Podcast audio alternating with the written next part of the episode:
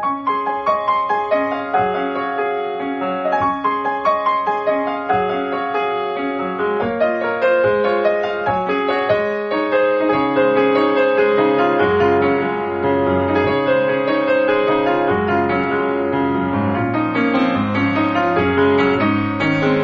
さんこんばんは、ミッチェルです。いかがお過ごしでしょうか、えー、先週は、ちょっとね、お休みを、えー、一回いただきました。あの、突然のお休みだったので、えー、ラブミッションを楽しみに先週待っていてくださったリスナーさん、本当に申し訳ありませんでした。でもあの、今日はまた元気に、えー、お伝えしていこうと思うんですけれども、えー、まあそうですね、先週ちょっとまあお休みいただいたっていうのもね、またちょっといろいろとこう、ね、変わり目のところというのかな。私にとっては、そうですね。ちょっとね、突然のことでいろいろとありまして。で、今日はね、そのことを含めて、皆さんとね、時間について、そして、えー、自分の命について、えー、出会いと別れについて、そんなテーマで今日はお話ししていけたらなと思います。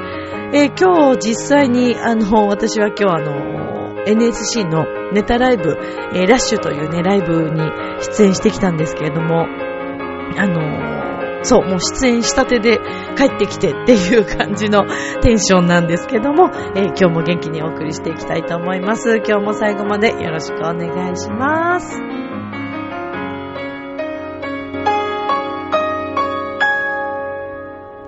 この番組は、ちょあへお .com の協力のもと配信されています。さあでは今週も始まります、ミッチェルのラブミッション。皆様、ウェルカ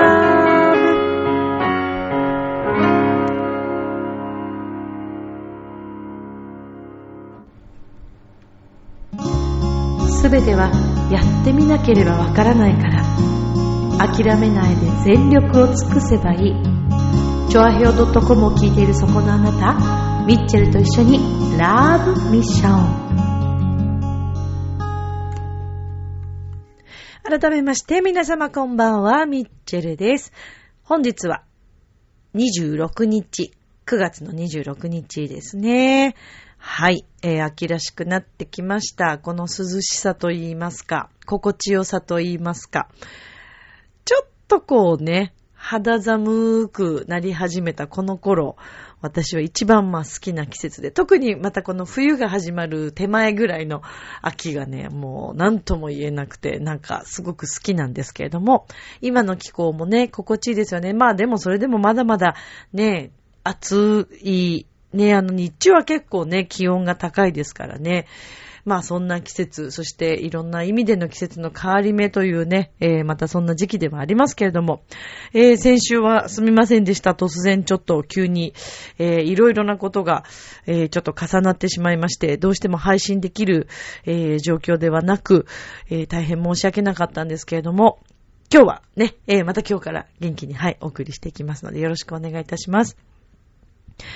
まあ、というのもね、本当にいろんなことが重なったっていう、まあ、その一つとして、まあ、今日はちょっとこの命とか、えー、自分がこう生きていることというか、えー、そうですね、まあ、命をテーマに、そして出会いがあれば別れがあるというね、こういったことをテーマにお送りしていこうと思いますけども、まあ、その前に、今日はね、えー、25日は、はい、ラッシュというね、ネタライブがありまして、今回このラッシュは私2回目の、はい、出演をさせてもらいました。まあ、あの、NSC 東京に入学してから1回目最初が新喜劇 NSC25 期の新喜劇に出してもらって、で、その後ネタライブ。で、今回が、えー、2回目のネタライブということで、はい、出演をさせてもらいました。今後もですね、来月以降も、あのー、まあ、このまま何事もなければ、えー、私がちゃんと頑張れれば、えー、またあの、様々な舞台のチャンスというのがまたありますので、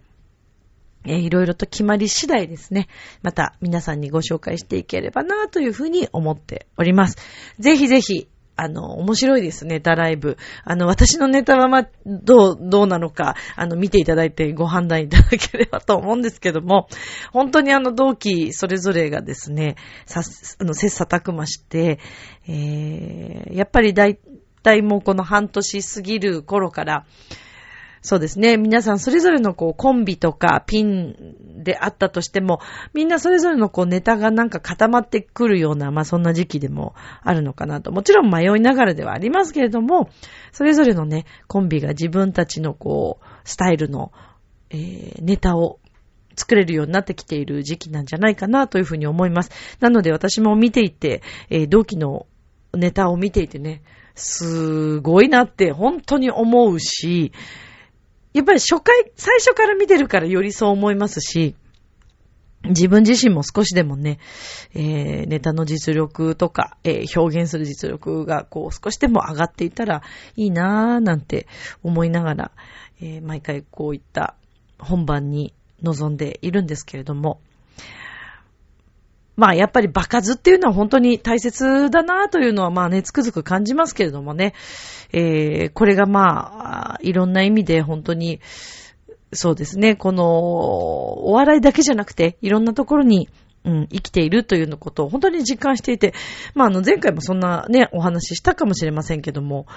まあ、ちょっと今お話しさせていただくとですね、私自身がこういった活動を始めて、まあ、音楽と両立させてもらって、えー、私自身はね、もちろんこのカルメンをどういうふうに面白く伝えれるようになるかということ、そして無名な自分をどうやったら皆さんに知っていただけるかということ、えー、お笑い芸人というう、そういった世界はもうすごく厳しいのはもう100も200も承知だったんですけれども、自分の中で、えー、ずっと引っかかっていた夢がまあ一つあって、まあそれとともに、カルメンをやっていくにはどうしたらいいかとか、まあいろんな意味を含めて、えー、勇気を出してこの NSC 東京に入学したわけですけれども、まあ合宿とかもね、行ってみて、いろんな結果があって、私自身もあの、少しずつ、こう、自分への自信につながっていたり、それが歌に反映していたりっていうことは実感しているんですけれども、そうなんですよ。今週ちょっとお話ししたいのはね、そうなの。私だけじゃなくて、私の生徒さんたちが、すごいんですよ。皆さん相乗効果でね。それぞれがね、なんか、あの、それこそ、合唱とかもね、されている、あの、合唱団とかにも入ってる方が、自分でソロを今度歌うようになるとか、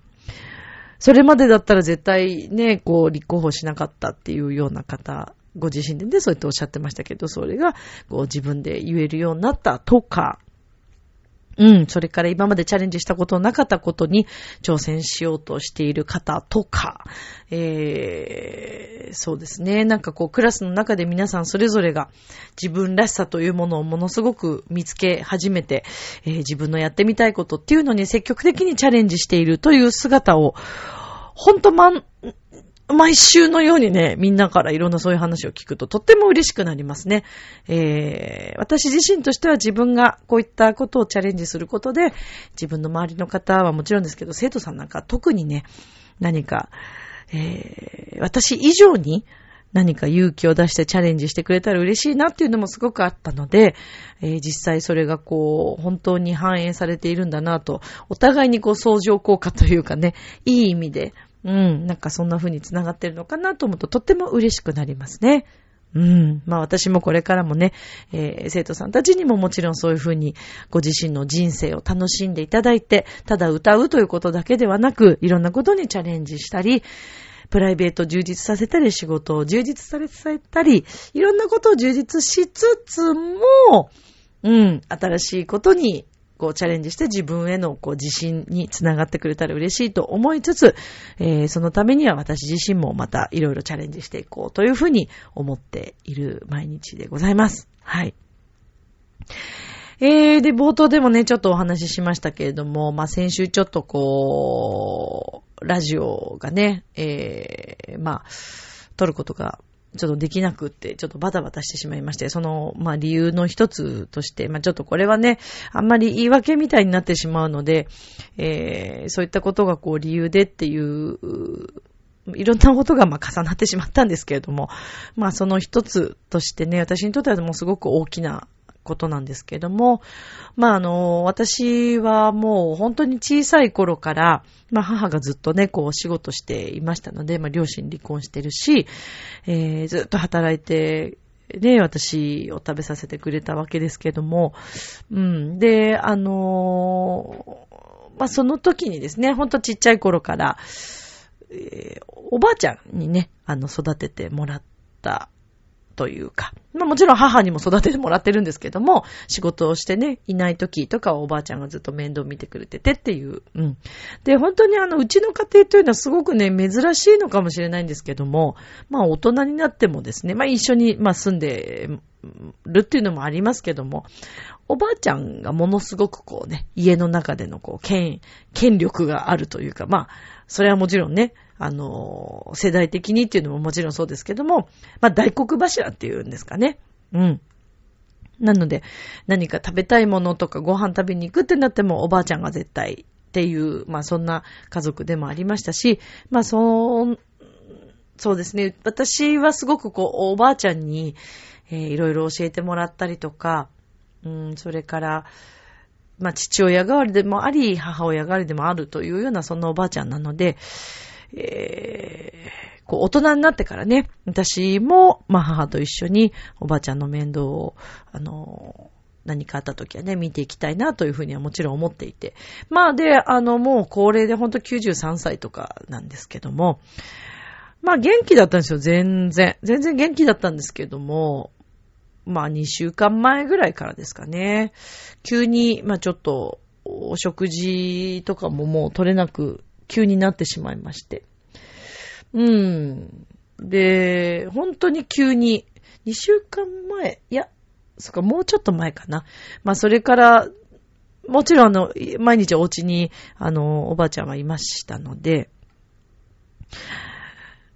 まあ、食事のこととかね、それから飲み物とかもまあ飲めなくなってきちゃったりすると、もう私たちではもう手の施しようがなく、まあ幸いでもそれまで本当におばあちゃん元気で、病気一つ、まああの足をね、昔一回怪我してますけども、何年か前に。まあそういうのもいろいろあって、一緒にね、こうじゃあ住もうっていう風になって、えー、母だけだと大変だからと思って、まあ一緒にこう、暮らしていたんですけども、まあそんなおばあちゃんがね、あの、飲まず食わずになってしまって、えー、このままではということで。で、今、あれなんですね、救急隊員、あの、救急車を呼ぼうと思ったんですけども、その前に、こう、いろいろ相談できる、あの、電話番号があって、救急隊というか、あの、専門の方がですね、ちゃんとあの相談に乗ってくれて、で、こういった場合は救急車を呼んでもいいのかどうか、えー、まあ、あと、処置の仕方とかもですかね、いろいろとこう、まあ、聞いてくれる、あの、救急センターみたいなところがあって、いや、本当に助かりますよね。あの、便利ですし、やっぱり救急車呼ぶまでもないなーっていうと、まあ、緊急ではないのでねっていうなってくると、すごくこう、救急車を呼ぶかどうかってすごく迷うと思うんですけども、なのであの皆さんもね、ぜひちょっとそういったことがあった場合に、あの一回ね、ワンクッション、救急車をすぐ呼ぶのではなく、えー、そのようにね、ちょっと聞いてみるというのも一つの方法なんじゃないかなと思いますが、まあそれで教えてもらって、で、まあもうそういった場合はもう救急車呼んだ方がいいですよってことだったので、まあ緊急でちょっと救急車を呼んだんですよね。で、まあ、その時はまあなんとなく話はできないわけではないけれども、まあほとんどもう意識もっていう感じで、えー、もうこのままだと本当にまずいよねっていう。で、ただ本人がとにかく病院が大嫌いで絶対に行きたくないとすごく言い張っていたので、意識はね、ちゃんとやっぱりあって、だからもう何をする、何をこうしようとしてももう嫌だって、やっぱり言うし、まあ、あの、かかりつけの近くの病院はあったんですけども、そこ、そうなんですよ。だから2週間ちょっと前ぐらい、今月の頭ぐらいだったかな、は、その病院に歩いて一緒に母と私と3人で、母一人でちょっと大変って言って、歩くのも結構大変だったんで、で、車椅子も乗るの嫌だって言って、車椅子はもう乗らない派の祖母だったものですから、自分で歩くって言ってね、それで行ったんですけどね。その時だから歩いて行ったんですけど、で、まあいろいろ健康診断というか、血液検査とかいろいろやってもらって、その時は大丈夫で、うん、でもなんか急に、だからもうお医者様にはいろいろ相談はしてたんですけども、本当に急に、うん、ですね、みるみる本当に食べれなくなっちゃってっていう状態で。で、そうですね。まあ、それで、まあ、あの、救急でちょっとあの、運んでもらって、うん。で、まあ、おばあちゃん、今後、ね、で、しばらくはね、本当にもう意識が朦朧としててというか、で、あの、点滴ってでもすごいですね。やっぱり栄養、高カロリーのね、栄養みたいで、えー、今、今ちょっとこう戻ってきてはいるんですけれども、まあ、うーん、まあね、93歳なので、年齢的なこともあるしね、まあ自然に任せるというのがきっと本人にとっても楽な、うん、方法なのかなというふうにも思うんですけども、まあ、まあね、ちょっとね、その祖母のことは、まあ自分のことなので、えー、少なからずね、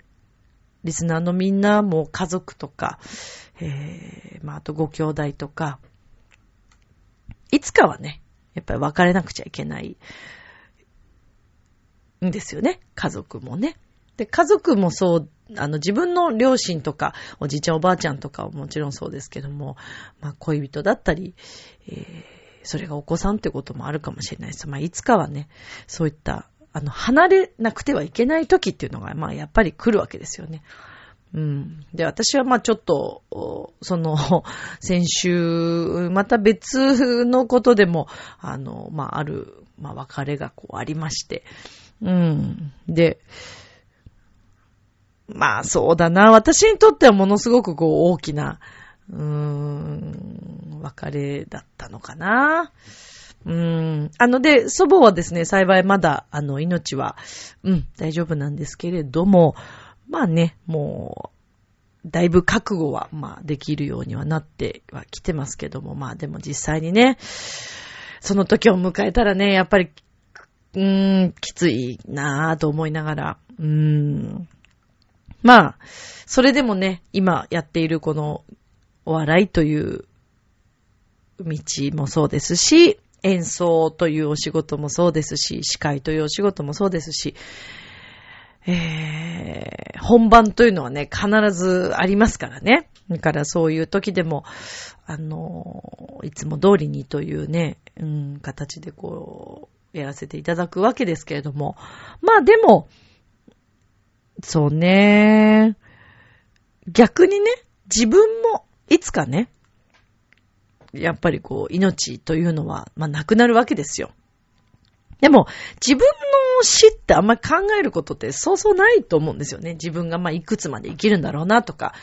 ね、どんな死に方をしたいのかなとか。まあ、あんまりそういうことってね、考えるものでもないし、考える必要もないと思うんですけども、その亡くなる動向ということよりね、それまでの人生を、まあ、自分の寿命が来るまでの人生をね、どうやってこう全うして、えー、悔いのないように、毎日を過ごしていくかっていうことを考えるのが、すごくまあ大切なんだろうなっていうのをすごくこう感じます。で、祖母なんかは、もう、まあ、93歳でね、本人も、まあもう食べたいものもないとか、まあでもね、本当に急に、今日とかもちょっと病院に、えー、ライブ終わって、夜も病院行って、まあ、いつ何があるかわからないんで、まあ、できるだけ会える時にこう会いに行こうと思って、あの、ほぼ今毎日行ってるんですけど、急にね、アンパンが食べたいとか言って言い始めて、パンがすごいなんか食べたいみたいで。ただもうね、やっぱちょっと飲み食いは、喉の筋肉のこともあるので、ちょっと厳しいのかなと思いつつ、まあ、またね、お医者さんと、えー、相談してっていう形になると思いますけども、うん。でね、まあその意志、気持ちっていうことで考えると、まあ食欲とか、えー、何がしたいとか、そういうこう欲っていうのが、だんだんこう、やっぱり命が、そうですね、終わりに近づいてくると、だんだんそういう意志もこうなくなってやっぱり来るみたいですよね。で、それはまあ老衰とかね、そういう場合に、あと病気の時とか、そういう時にそうなるのかもしれませんけれども、うん、そうなった時にね、こう自分がいつまで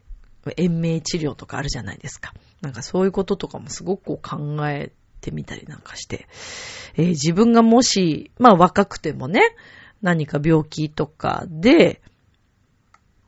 最後を、こう、病院で、じゃあ、例えば迎えようとしているときに、どういう時に、こう、延命治療とかをやめてくださいっていうのが、ね、ベストなのかなとか、やっぱすごいこう、なんか考えましたね。まあ、あの、ラブミッションとしては、すごいこう、珍しい話題だと思います。この番組はね、常にこう、楽しく、えー、前向きに明るく、えー、夢と、ね、ご縁と、それから恋愛とっていうのをテーマにしている番組でもありますから。ただやっぱりこの縁っていうことで考えるとね、ずっと縁があり続けるというわけではなくて、やっぱり縁が切れる瞬間っていうのが、まああるわけですよね。で、まあそれは、まあうちの祖母のこともそうですけれども、例えばずっと長年連れ添ってた方と何かお別れするような方もね、あるでしょうし、それが親子関係で、えー、まあ疎遠になっちゃうような、まあもちろんない方がいいですけども、何かを理由にね、とか、まあそれから恋人もそうだけど離れなくちゃいけない時とか、まあいろんなそういう別れというのはもう必ずあるものですから、えー、そういうののね、こう決断というかね、うん、すごい、ちょっといろんなことを考える、そんな10日ぐらいの 毎日だったんですけど、そうですね。まあだからこう自分の命っていうのもね、本当にいつまで続くのだろうかと。まあそんなことを日々考えて生きる必要はないし、あの楽しく自分のやりたいことをね、一生懸命それに向かって生きていくっていうのが、えー、私も一番いいと思ってるので、もちろん私自身はそういうふうにこれまでやってきたし、あんまりそういうことにこうね、向かうって考えるっていう時間はもちろんなかったですけども、でもね、たまにはね、そうやって自分の命もいつか終わるんだなっていうことを考えたときに、えー、何かやり残していることはないだろうかって、やっぱりこう考えるじゃないですか。そういうふうに思うとね。まあだから、私もこれから今もう折り返し地点ぐらいのこうね、あの年齢に差し掛かってきてますけども、やり残してることとか、えー、自分がどういうふうに、こう、人生を終えていきたいのかっていうことを考えたときに、やっぱりまだ全然やり残してることがもう山のようにあって、まあでも、かといってね、時間って、まあ限られてますから、そしたらもうやるしかないんですよね。覚悟を持ってやるしかないんだなということをね、えー、日々感じてます。で、その覚悟を持つということの一つとして、うーん、まあ、過去にもありますけどね、例えば仕事面で、えー、もう覚悟して、会社とか、ま、仕事場とか、そこを辞めて、自分のこれだというものに絞るというね、そういう決断。まあこれもある意味、そうですね。自分の命とともに自分の命をどこに費やしたいかということをしっかり考えて、限られてるからね、時間が。だからそういうふうに自分で考えて、えー、いかないと、まあ時間っていうのは本当にどんどんどんどん過ぎてしまうものなので、っていうことをね、なんかすごくこう考えたんですよ。で、そうだな。楽しいことだけっていう人生も、これもこれですごくいいと思うんです。毎日楽しくてしょうがなくて、もうほんと何にも考えられないぐらい楽しくて。まあやっぱりそういう生き方も一つの方法としてありますよね。ただなんかやっぱりそれは自分の章なのかわかんないですけど、なんか私はやっぱりいろんな経験をしたい派なんだろうなというふうにすごくこう感じたりもして。まあだから一筋縄ではいかないものが自分としては面白かったりもするのかなと。うーん。私もね、この番組の中で結構散々いろんな本のこととかご紹介してきましたけど、あの、頑張らなくてもね、うまくいくっていう本とか、うん。確かに本当にそうだと思います。ただ頑張るっていうのはまあ力みだからってことで、そこの力を抜くってことはもちろん必要だと思うんですけども、なんかそういうことではなく、いろんなこう自分に対する課題を人生ってなんかこう貸してくれるというか、おそらく私に必要な課題がいろいろこう降り注がれているんだろうなと日々思うわけですよ。うん、例えば私も結構スケジュール管理があまりそんな得意な方じゃなかったので、これまでも。だから今のこの NSC に通っていると、もうよりすごい引き締め、引き締まるし、気持ちがね。もちろん仕事してて引き締まってる部分はあるんですけども、やっぱりうっかりっていうのは人間ありますから、ただまあ言われるんですよね。やっぱりこの世界はもううっかりも許されないっていう、もううっかりどころじゃないですよね。まあそれはもちろんどこの世界でも一緒だと思うんですけども。まあなんていうかもう人生終わっちゃいますからね。この世界の場合。一度たりとももう遅刻をしたらもう人生がね、終わるぐらいの感覚なんで、うーん、許されない。まあでもね、それはみんなどこも一緒だと思いますけど、一回寝坊したからって、とか、まあ寝坊はないとしても、スケジュールミスしたからといって、次から仕事がないっていうことは、おそらく、まあ、例えば、出張じゃないや、えっ、ー、と、人事異動とか、飛ばされるとか、会社の場合だったらね、そういうこととか。でも一回だったらね、どうなんだろうね。うーん。でも、まあそういう世界なんですよね、この世界というのは。本番なんか絶対もうミスできませんから、穴開けられませんから。まあだからそういう意味でね、私たちのこのお仕事っていうのはまあ親の死に目には会えないという、もうもう暗黙の了解的なところがありまして、もしそれが本番中であったとしたら、えー、もちろん行くことはできませんから、うん、そういう意味では、まあ、厳しい世界なのかもしれません。まあでも本当にあの先週はね、ちょっと一週間、あのー、そうですね、一回分ちょっとお休みをいただいてしまったんですけども、まあ今後はね、しっかり、はい、あの、また毎週放送させて、配信させていただきたいなというふうに思ってます。うーん、まそうね。まあ自分の死についてとか、えー、家族とか、自分の周りの人たちの命についてとか、えー、まあ日々、あまりそんなに深く考える、まあ例えばご病気だったりとかね、えー、何かある場合は考えることあるかもしれませんけども、特に自分が健康だった場合、あんまりそういうことを考えないんですけれども、そうね、改めてね、こう自分の時間というのが、えー、いくつまでなのかというのももちろんわからないからこそ、やり残すことのないように、えー、毎日毎日、本当にやりたいこと、それから楽しいこと、えー、自分を幸せにしてあげられることというのを、たくさんたくさん与えてあげるべきなんだろうなと。で、それを決められるのもやっぱりそれって自分自身だったりもするので、うん、だこれが例えば恋愛で、えー、ちょっと時間をね、もったいなくしてしまっているようなことが、まあ、あったとしますよね。そういうのも何か自分で変化をつけて行こうとか別れを決めようっていうふうに思わない限りは、ずっとやっぱり変わらなかったりもします。ちょっとこれは命とはまた違うかもしれませんけども、自分を楽しませてあげたり、幸せにしてあげるっていうことに、えー、時間をね、たくさん使ったり、そっちに向けていくように費やしていくっていうのが、やっぱりいいことなのかなというふうに感じました。明日もスマイルでラブミッション。今日もありがとう。ジョアヘヨ